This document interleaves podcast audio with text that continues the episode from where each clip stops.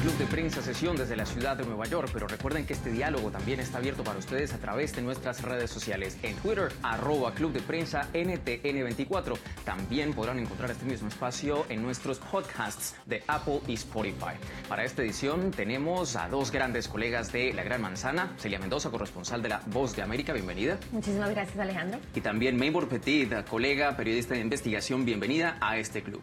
Muchísimas gracias, un placer estar con ustedes. Bien, abrimos este espacio haciendo un análisis sobre lo que ha sucedido en las últimas horas en el mundo político de los Estados Unidos. Por un lado, de las elecciones primarias en el estado de New Hampshire. Por una parte, en el lado del Partido Republicano se da por descontado que Donald Trump sigue consolidándose como el candidato que aspirará a esta nominación en la presidencia y por ello están todos los ojos puestos sobre lo que ha sucedido a nivel del Partido Demócrata. Se han concluido las votaciones, finalmente gana Bernie Sanders, muy de cerca le sigue Pete Buttigieg y ahí continúa esta pelea. El Partido Demócrata avanza buscando su propia alma, o bien yéndose muy hacia la izquierda o bien más hacia un lado del centro. Estamos de todos modos en una fase muy temprana de eh, este proceso de definición del partido, pero eh, su lectura de lo sucedido en las últimas horas.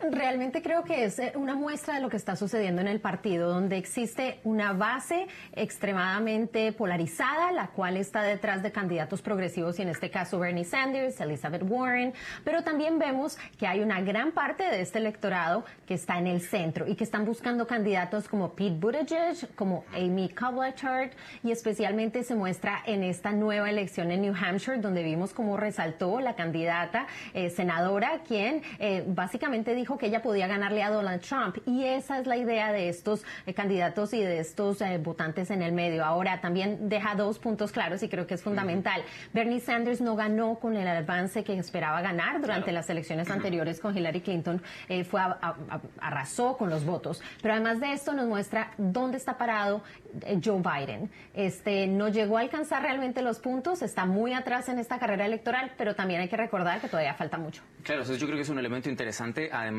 visto en perspectiva, eh, hasta ahora siguen consolidándose las candidaturas de Biden, eh, perdón, de Buttigieg y de Sanders, pero Biden sigue ahí muy relegado. ¿Cómo explica uno?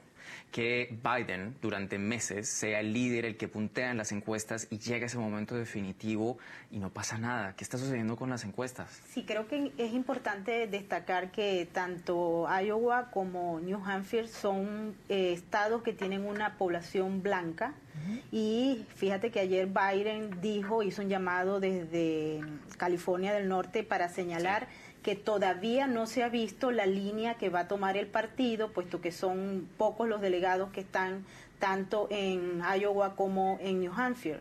Y que 65 por ahora estaban en juego, ¿no? Son más de 3.000 a larga.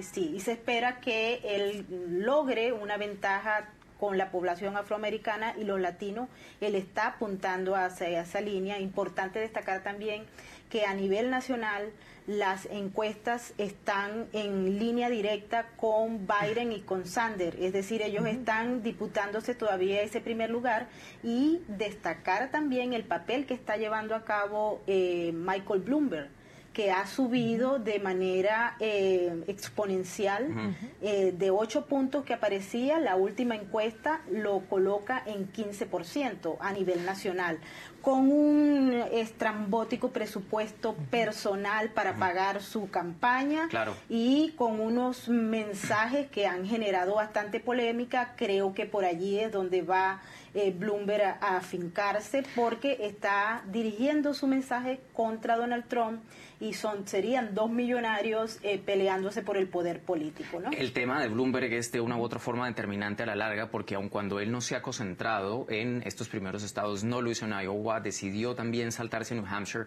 sí le está apostando muy duro a Nevada y sobre todo a California, que en conjunto pues son algunos de los estados que obviamente mayor cantidad de delegados entregan y todavía yo creo que está por verse ese efecto y de una u otra forma no sería pues descabellado decir que más allá de estas victorias realmente está muy temprano la contienda y que todavía desconocemos el verdadero efecto de Michael Bloomberg. ¿Lo ven viable ahora a la larga? Sí, definitivamente. Puede sobrevivir. En la política estadounidense se necesita dinero y es lo que él tiene. A diferencia del resto de los candidatos, como vimos, Andrew Yang se retira de la campaña, Michael eh, Bennett de Colorado se retira, eh, Patrick Duval se retira porque no hay dinero suficiente. Y esto es algo que le han criticado los otros candidatos. Lo hizo Bernie Sanders, lo hizo la misma Elizabeth Warren. Y es, están comprando su entrada a la, a la campaña electoral. Ahora, algo que ha sido también específico con Michael Bloomberg es cómo ha establecido su estrategia de campaña. Él ha dicho que si él no gana, igual va a respaldar al candidato que quiera con su dinero. Porque el objetivo finalmente es derrotar a Donald, Trump,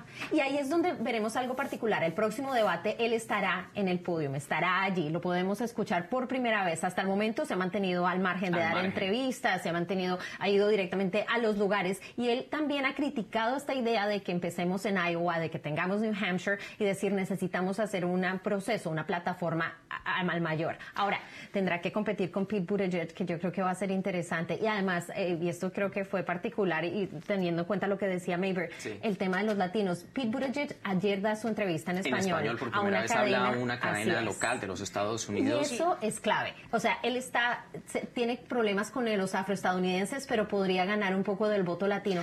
El voto latino, eh, ¿cómo lo ves tú pensando esto? En una cifra, que es una de tantas que hay, pero el uh, Centro de Estudios Pew en su último eh, sondeo detecta que el potencial para 2020 son por lo menos 32 millones de electores, es decir, es 2020 la primera vez cuando vamos a tener a los latinos en los Estados Unidos como la mayoría de mayor peso, de mayor potencial electoral, incluso por encima de los afroamericanos. El peso del voto latino pensando en Nevada, ¿cómo lo ves? ¿Finalmente va a despertar el voto latino, Maybord? Sí, bueno, yo creo que ahí es donde se está lanzando la estrategia. Eh, volviendo al tema de, Trump y de Bloomberg, que eh, aparece en las encuestas de Realpolitik como tercero hoy en día y todavía no se ha medido, él no ha aparecido en los debates abiertamente, pero eh, se nota que hay una línea de acción directa y lo podemos observar con los últimos mensajes de la campaña de Donald Trump, donde ataca directamente justamente esas políticas que implementó eh, Mike Bloomberg acá en la ciudad de Nueva York. Eh, recuerda cuando él estaba eh, gobernando, había una política que ejecutó la policía de Nueva York, en las cuales este, sí, Lucía, exacto. Y ayer justamente se dio a conocer un mensaje donde había un audio donde decía, aquí estamos, ¿no?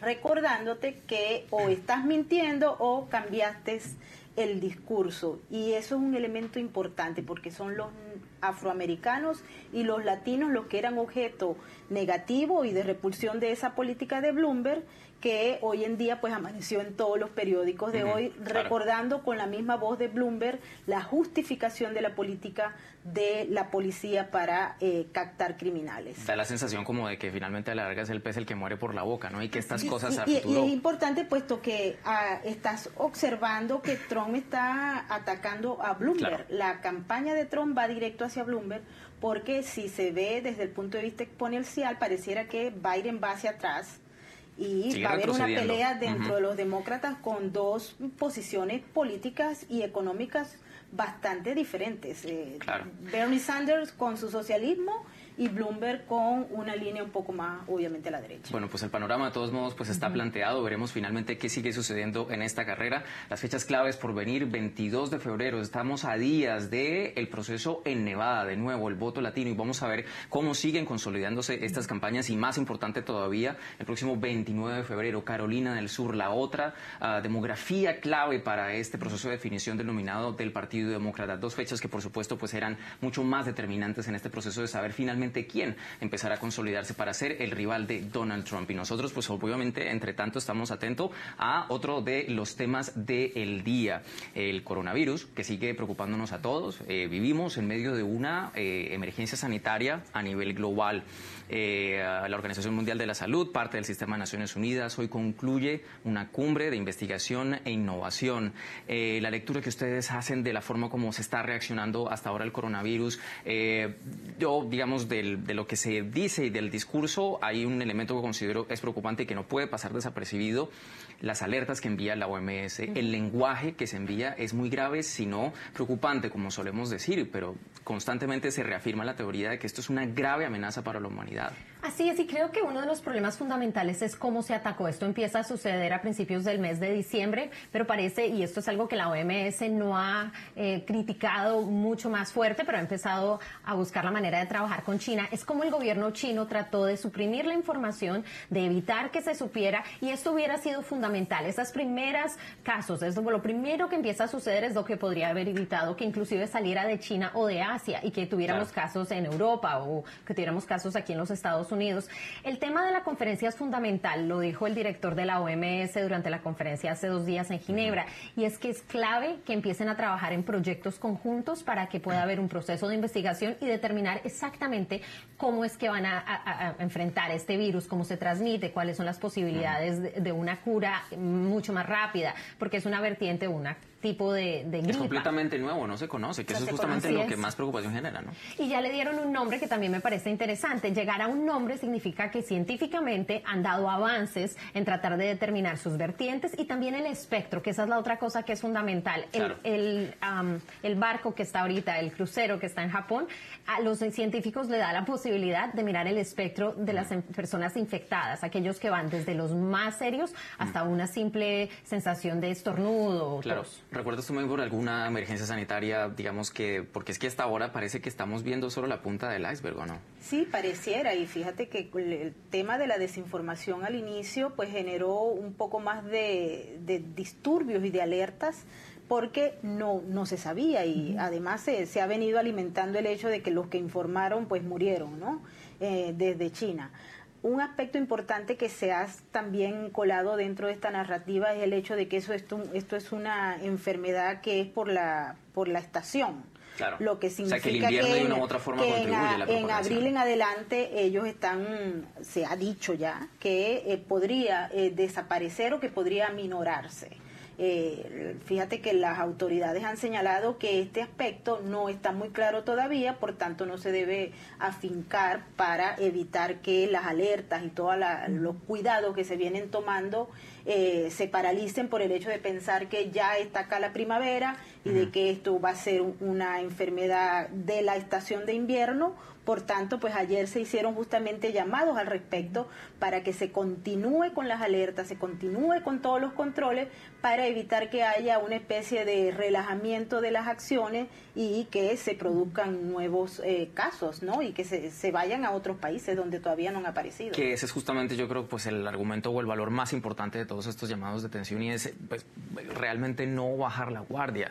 A la larga, desde el principio hablábamos del nuevo coronavirus, es un agente biológico verdaderamente desconocido, no hay cura para él, pero también hay un elemento que no eh, podemos dejar pasar por alto y es eh, el impacto finalmente pues a nivel social y se los conecto con un hecho directo de la ciudad de Nueva York. Recientemente o en el pasado fin de semana empezaron a surgir reportes de eh, el distrito de Chinatown en el Bajo Manhattan, muy cerca de donde nos encontramos ahora haciendo para ustedes este programa. Allí está ubicada parte de la comunidad china más grande de todo el mundo fuera del continente asiático y ya esas personas que suelen tener sus negocios que son prósperas están teniendo problemas porque la gente no empieza a ir por ese temor. Entonces, esto, o sea, la forma también como estamos reaccionando es determinante, pues, a la larga, pues, para lo que finalmente vamos a ver hacia adelante, ¿o no? Sí, y eso también lo dijeron en términos de la xenofobia. Eh, fue algo que, el mismo director de la OMS decía, y, como mencionas, en Chinatown tuvieron la celebración del año lunar este fin de semana y esa era una de las preocupaciones, que la gente no quería ir. Sí, hay este otro aspecto que también está empezando a tomar titulares, es el hecho de eh, los rasgos económicos que tiene este asunto.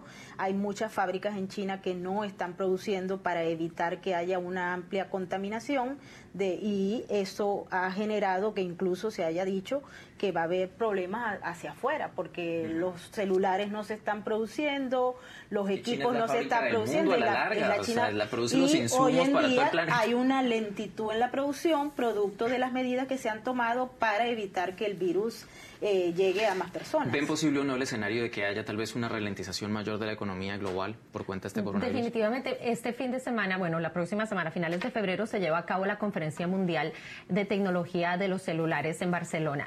La mayoría de los grandes del mundo tecnológico ya han anunciado que cancelan su participación. Lo hizo Amazon, lo está haciendo una compañía coreana también, lo están haciendo Facebook. no estamos hablando de nombres cualquiera a la larga. Así es, y esta cancelación significa que va a haber un problema enorme en este tipo de eventos, pero también nos muestra que esta globalización, el acceso de un lugar al otro, los aviones, todo esto está generando muchísimos más retos para contener este tipo de enfermedades. Bien, nosotros por ahora tenemos que ir a cumplir una pausa eh, para atender nuestros comienzos a nivel comercial. Recuerden que todo este espacio y todo este gran debate que estamos teniendo desde la ciudad de Nueva York lo pueden encontrar nuevamente a través de nuestros podcasts en Apple y Spotify. Ya regresamos. Usted está escuchando Club de Prensa, el programa de análisis de la actualidad desde Washington. Club de Prensa dirigido por Gustavo Alegret en NTN 24, el canal de las Américas. Véalo de lunes a viernes por nuestra señal internacional. Pídalo a su cable operador. Gracias por continuar con nosotros en este espacio de análisis de la agenda informativa más destacada de esta jornada. Hoy lo hacemos desde la ciudad de Nueva York.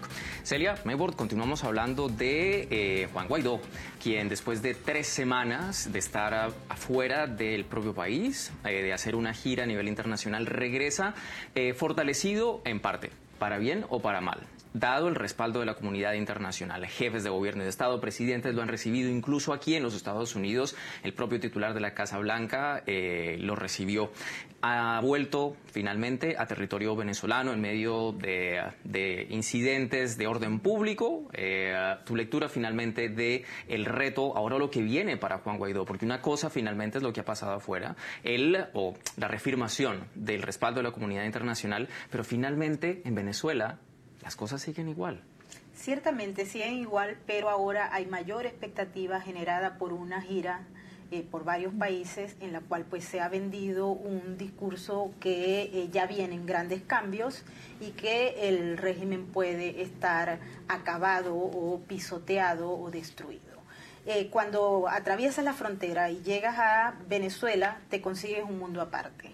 Un mundo encerrado en fronteras debido a todo lo que es la parte de las sanciones, pero que tiene unas características a las que Juan Guaidó ahora eh, tiene que enfrentarse. Una de ellas es el tema de la credibilidad. Cuando se incrementan las ah, expectativas y no se cumplen, hay un fracaso del liderazgo. Él tiene que evitar esto, puesto que ya por un año había atravesado ese mismo proceso. Ahora hay más gente que está esperando expectativas, muy probablemente sea afuera del país. Dentro del país hay una gente que está ocupada tratando de sobrevivir a una aguda crisis económica, una dolarización de la economía con salarios miserables en bolívares, una eh, cortina de hierro, una estructura del Estado que funciona y una alianza cívico-militar del régimen con esas Fuerzas Armadas que no ha cedido a pesar de todos estos golpes internacionales que ha llevado. ¿Cómo se enfrenta Juan Guaidó a eso? Tiene que tener una estrategia. Desconocemos si tiene una estrategia, pero desde la Asamblea Nacional, que también está dividida en, varios toletes, eh, son pocas las capacidades de acción que tiene, al igual que la ausencia de respaldo militar por ahora. Hay un elemento dentro de todos estos eh, que rescatas que yo creo, eh, Celia, que es clave y es en, particular el de las sanciones. ¿no? Igual eh, veíamos la imposición de este nuevo castigo económico contra Conviasa. Maduro ya reaccionaba también en las últimas horas diciendo que va a demandar a Donald Trump por este tema pues, del castigo económico a las sanciones este castigo económico, digamos, sí va a ayudar, no va a ayudar. Es decir, siempre se ha dicho que recrudece el sufrimiento de aquellos que están dentro de Venezuela. Realmente lo que, lo que dice Miguel es, es clave y hay que leerlo de esa manera. En este punto y la llegada de Juan Guaidó se le da un tiempo nuevo para que haga algo y esto es de aquí a las elecciones parlamentarias que Maduro ha convocado. Eso va a ser fundamental, algo tiene que suceder. Un par de meses, ¿no? Así es. Y esto lo ha dicho Guaidó, él dijo que iba a haber anuncios fundamentales. Entonces, esos anuncios se esperan, hasta el momento no se han hecho, hay que estar pendientes de qué va a suceder allí.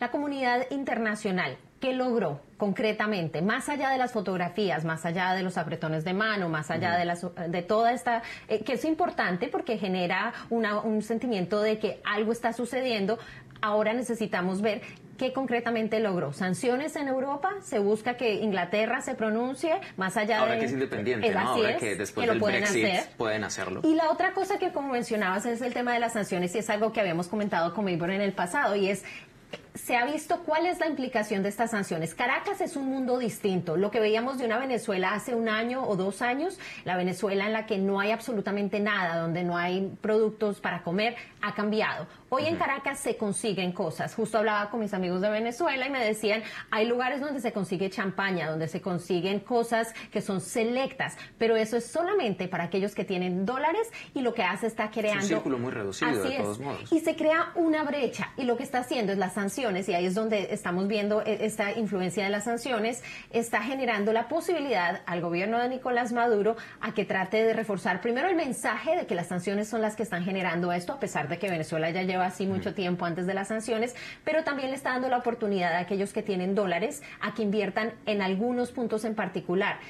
Y esto también ha sido criticado por miembros del chavismo, quienes aseguran que el socialismo que se estableció bajo Chávez ha cambiado. no es el mismo, definitivamente. Exactamente. Y ese cambio, la idea de la posibilidad de privatizar algunas compañías, de vender inclusive PDVSA, todo esto está poniéndole retos nuevos al gobierno interino de Juan Guaidó y nos muestra aún más la influencia de Cuba, porque esto es exactamente lo que hemos visto como una estrategia regional desde Cuba y las acciones eh, del aeropuerto son solamente una pequeña evidencia de que tan engranado está el sistema cubano, inclusive en la respuesta de utilizar a civiles como el brazo armado para atacar y para cuestionar. Ahora mejor tu lectura también sobre algo eh, conexo con esto que mencionas tú, Celia, eh, el asunto pues finalmente de los poderes desde el exterior, ¿no?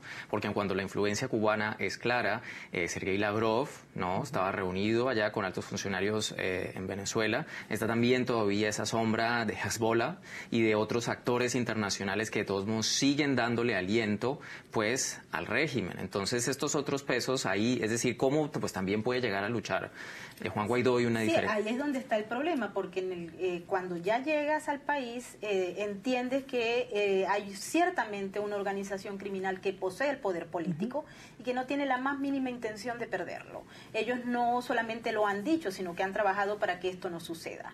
el reto de Juan Guaidó es romper ese sistema, pero hemos visto que de manera paralela, como se han venido produciendo las sanciones y se ha encerrado al liderazgo del régimen, en esa misma medida se ha visto un alineamiento de los llamados, eh, desde acá de los Estados Unidos, el eje del mal, pero que son países que utilizan el mismo sistema criminal para mantenerse y que han logrado con un éxito extraordinario violar las sanciones impuestas por el gobierno de los Estados Unidos y generar una economía paralela producto de actividades ilegales. Es una economía criminal. En el caso de Venezuela, como es. es una eh, economía criminal. En el caso de Venezuela tenemos el, el mm, tema del oro que debe llamar a la reflexión porque no se acaba con las sanciones de lo contrario se ha incrementado. También tenemos el problema del torio, del uranio, de, los recursos minerales, de los recursos minerales que son, importantes y que tienen un uso nuclear atractivo para estos países como Irán, como Corea del Norte, como Rusia obviamente, y en la misma Cuba en una menor medida. Pero es una estructura que está creada y que eleva unas fronteras muy importantes que no se tumban con discursos, que no se tumban con buenas intenciones e inclusive hasta el momento ni siquiera con voluntad política. Y tenemos el ejemplo claro de Cuba que ha permanecido por más de seis décadas y bloqueada con una economía desestructurada pero, que vive vive de la ilegalidad de la economía ilegal criminal. Y ahí está. Entonces tenemos que plantearnos unas estrategias diferentes porque los cambios en los países desde el punto de vista político se dan internamente, no se imponen desde afuera, particularmente en este siglo XXI, y creo que en el caso de Venezuela está ese reto. Y por ello, entonces, el reto pues adicional para, para Juan Guaidó, es decir, finalmente después de todo esto, yo creo que parte de la gran ansiedad que tiene toda la comunidad internacional es ver todo esto a la larga en qué se traduce. Finalmente, él es la figura visible, él es el que ha dicho finalmente que van a llegar a esas estrategias,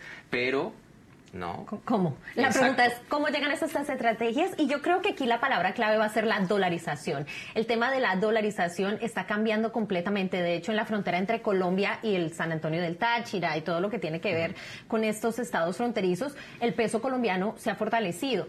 Y es porque la gente lo necesita. Pero también hay que no olvidarse, y este es el problema muchas veces que tenemos eh, con esta visión tan cerrada y, la falta de acceso a Venezuela, es que fuera de la capital, en los lugares más aislados, el venezolano de a pie hoy no tiene absolutamente nada, ni acceso a internet, luz, gas, agua, la servicios salud, por ejemplo, básicos. que hemos cubierto y reportado tan extensamente siempre toda esa crisis del sistema sanitario. Y los dólares tampoco llegan allí, porque ese es el problema. Los dólares están enfocados en la capital, donde hay un sistema criminal que necesita lavar dinero, donde se necesita mover y donde Maduro en este momento permite esa dolarización paralela. Sí, ciertamente. El manejo del lavado de dinero y el blanqueo de capitales a nivel internacional que se está produciendo en un país tan pequeño como Venezuela eh, llama mucho la atención. Eh, esto todo deriva de que es una organización criminal la que posee el poder político. Bueno, pues uh, Juan Guaidó sale de los Estados Unidos, pero justo hoy llega otro líder de América Latina a la Unión Americana, el presidente del Ecuador, Lenín Moreno, con una agenda muy importante de trabajo eh, en Washington, en la capital. Allí pues espera que tenga una reunión bilateral con uh, el titular del despacho y también pues una serie de reuniones importantes. También va a visitar la OEA, el Banco Interamericano de Desarrollo.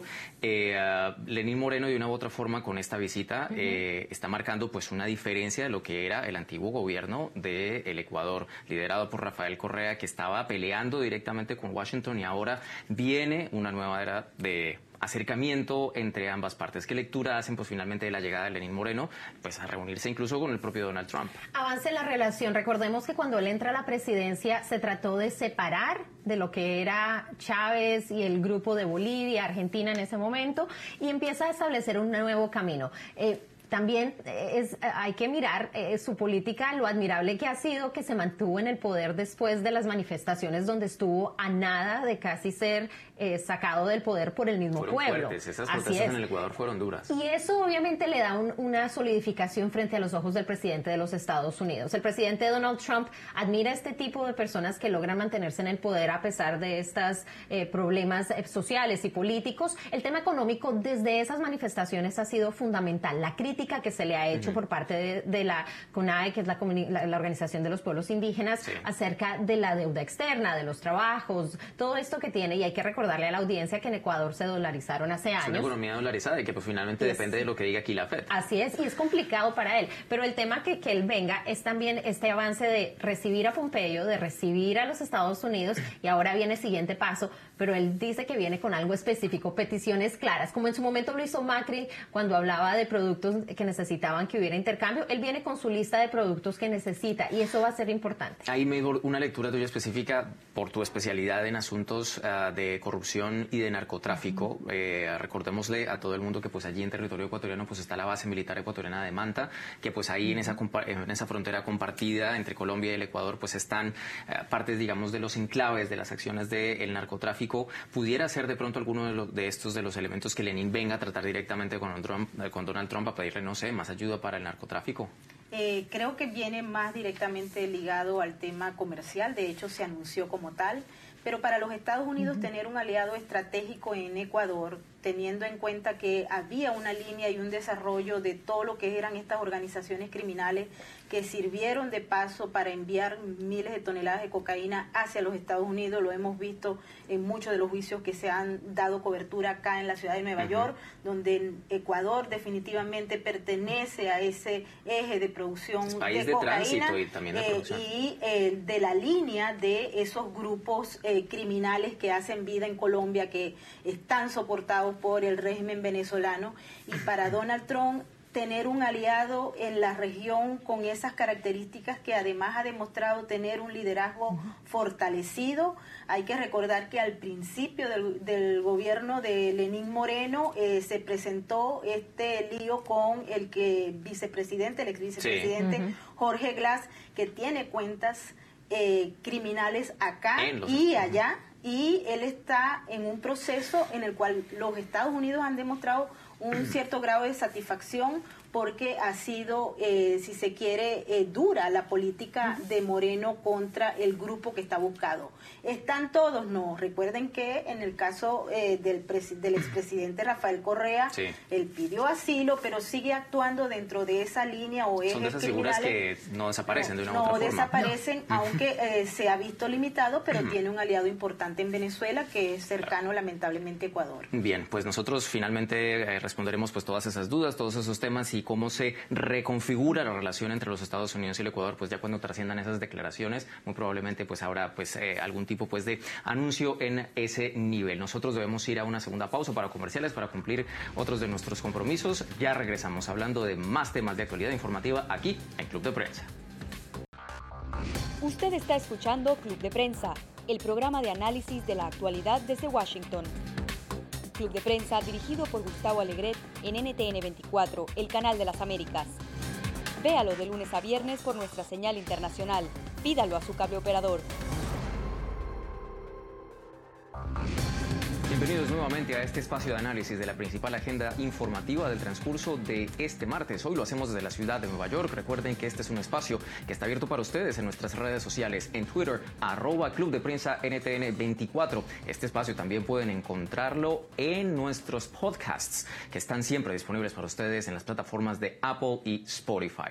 Al regresar de esta pausa para comerciales, retomamos hablando sobre temas judiciales. Un caso muy importante que ha concluido en las últimas horas en la Corte Federal del Distrito Sur de Nueva York, una sentencia ejemplar, 15 años tras las rejas en contra de Mario Amílcar Estrada, ex candidato a la presidencia de Guatemala, quien fue declarado culpable por haber hecho parte de un esquema de conspiración para el tráfico de cocaína con destino final hacia los Estados Unidos. En un caso, May Poricelia, que una vez más envía un mensaje muy importante de parte del sistema judicial de los Estados Unidos sobre eh, el descubrimiento de la forma como el narcotráfico sigue intentando apoderarse del mundo de la política, sobre todo en eh, América Central. ¿Qué mensaje adicional creen ustedes que ha enviado la Corte Federal del Distrito Sur con esta sentencia en contra del ciudadano guatemalteco? Ciertamente el tema de la sentencia de 15 años, que dicho sea de paso, se redujo porque él acordó con los fiscales colaborar suministrar toda información que se requería sobre el movimiento de los ah, carteles, particularmente el cartel de Sinaloa en territorio guatemalteco, a favor de que se eliminara un, uno de los cargos que era justamente asesinar o pensar en asesinar a sus rivales. Este elemento pues le bajó bastante la condena.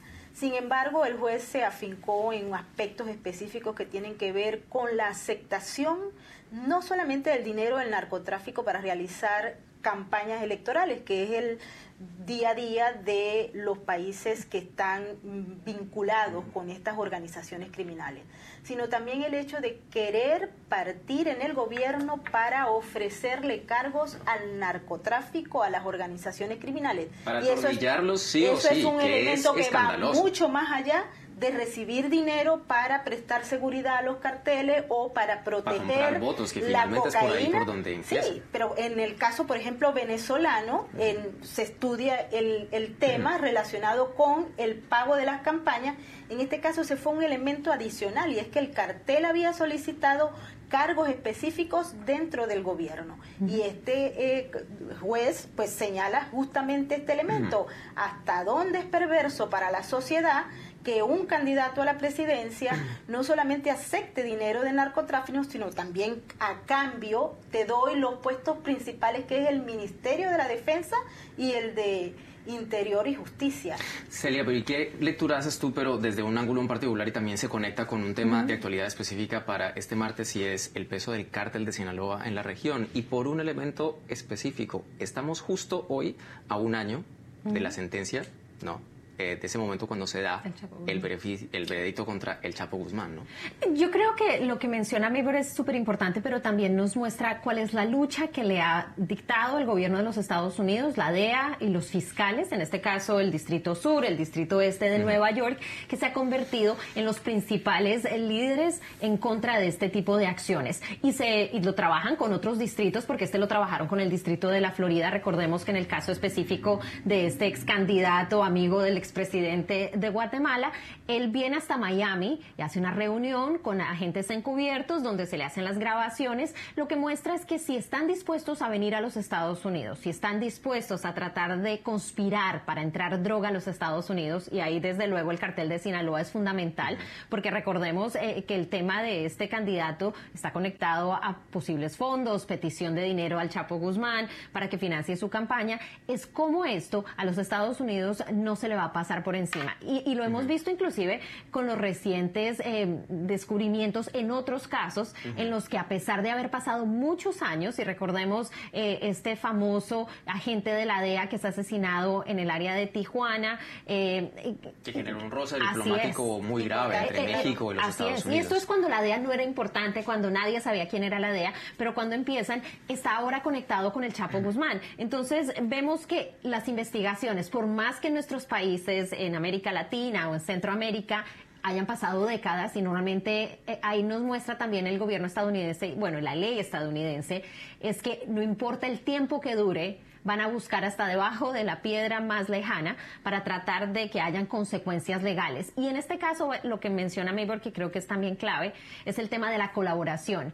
Cuando estos hombres y mujeres empiezan a hacer acuerdos con la fiscalía, nos muestra que existe temor, pero también el deseo de pedir eh, una reducción en las sentencias y eso también significa que se abren caminos de investigación que pueden llevar a otros narcotraficantes y a otros líderes, porque a la larga todo está conectado. Y el tema del cartel de Sinaloa no solamente toca a los Estados Unidos y Guatemala, toca a toda la región. Es que es justamente ese el hilo conductor. De una u otra forma también esto está conectado con algo que nosotros hacíamos seguimiento extenso en eh, todo el proceso judicial en contra del hermano de el actual presidente de Honduras, Juan Antonio Hernández, que de hecho hay que recordarlo, tiene ahora mismo eh, pendiente su sentencia, eh, su tiempo de prisión, se lo van a entregar próximamente aquí en la ciudad de Nueva York. Entonces, el mensaje adicionalmente de estos casos es el riesgo de todos modos para la política latinoamericana en su conjunto, eh, una política que sigue siendo enormemente vulnerable, posibilidades altas de ser corruptibles, de tener dinero del narcotráfico y ahí consecuentemente pues somos los ciudadanos los que estamos de todos modos pagando un precio muy alto. ¿no? Sí, ciertamente. Hay que destacar que durante la administración de Donald Trump uno de los elementos principales de su programa es justamente la lucha contra el narcotráfico y se logró eh, el tema del Chapo Guzmán, que fue un elemento fundamental para la historia de lo que es la lucha del narcotráfico, porque fue un elemento que eh, ejemplarizó y la condena también envió un mensaje muy claro a los narcotraficantes que eh, mandan droga a los Estados Unidos. Eh, vienen casos muy importantes, porque esta lucha contra el narcotráfico desde los Estados Unidos, desde Washington, se ha fortalecido y se ha afianzado. Los equipos que están trabajando desde la DEA, desde el FBI, desde la eh, Oficina de Crimen Organizado, tanto de la Fiscalía del Distrito Sur como del Este, han establecido líneas que eh, les ha llevado a avanzar muchísimo en este enorme ajedrez de corrupción donde hay unas fichas que están ocultas y que tienen un enorme poder. Eh, creo que eh, si las investigaciones siguen como van, cada vez van a tocar a mayores puestos y posiciones de poder. Porque siempre de todos modos Honduras recordamos que dentro del caso de, Tony Hernández se habló que el actual presidente recibió dinero del narcotráfico. el cartel de Sinaloa. El cartel de Sinaloa. Y en el caso, ¿cuántos presidentes no tuvimos mencionados en el caso de Chapo Guzmán?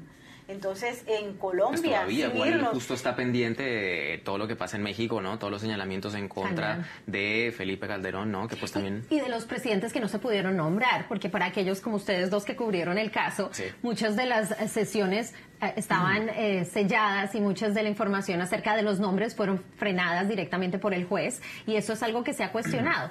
Sí, ciertamente. El caso, por ejemplo, del presidente, el expresidente Peña Nieto, recordamos cuánto había de, de, graves señalamientos y montos abismales de dinero que presuntamente, pues estos narcotraficantes entregaron a los jefes de campaña, los encargados de hacer esas elecciones en el año 2000. Hasta, hasta JJ Rendón, fue nombrado allí. Pero bueno, nosotros todavía tenemos ah, más temas por tratar, también de temas judiciales, otro muy, muy, muy importante, eh, no solo para América Latina, sino en general para toda la comunidad internacional, algo que lo vamos a tratar al regresar de nuestra última pausa para comerciales.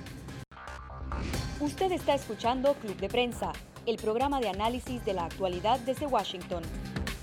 Club de prensa dirigido por Gustavo Alegret en NTN 24, el canal de las Américas.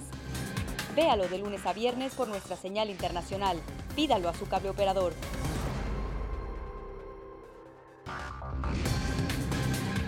Continuamos con esta sesión de Club de Prensa de NTN 24 desde la ciudad de Nueva York y avanzamos hablando de Harvey Weinstein, el litigio en contra del productor de Hollywood por violación y conducta sexual depredadora finalmente entra en su fase de cierre tras la presentación de todos los testigos y sus argumentos tanto de la fiscalía como de parte de la defensa y con ello, Maybor y Celia, eh, pues entramos ya a la expectativa por los argumentos eh, de cierre. Este caso pues empieza a generar de nuevo ya una expectativa adicional porque, eh, para bien o para mal, eh, es un momento importante, entre otras, para el movimiento Me Too para la reivindicación de eh, los derechos de mujeres que por décadas han intentado reclamar este tipo de, digamos, de problemas de abuso de sus derechos y que finalmente sienten que con este proceso judicial puede llegar a darse un impulso o no.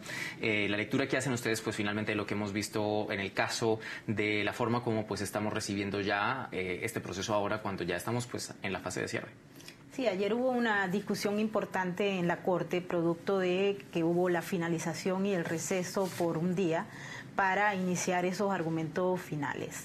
Eh, la Fiscalía ha señalado que a través de esas seis mujeres, dos de ellas acusadoras y cuatro que sirvieron de soporte para que la Fiscalía de alguna manera pudiese probar que había una conducta reiterada por parte del acusado de arrasar violentamente y sexualmente a las mujeres, a sus víctimas.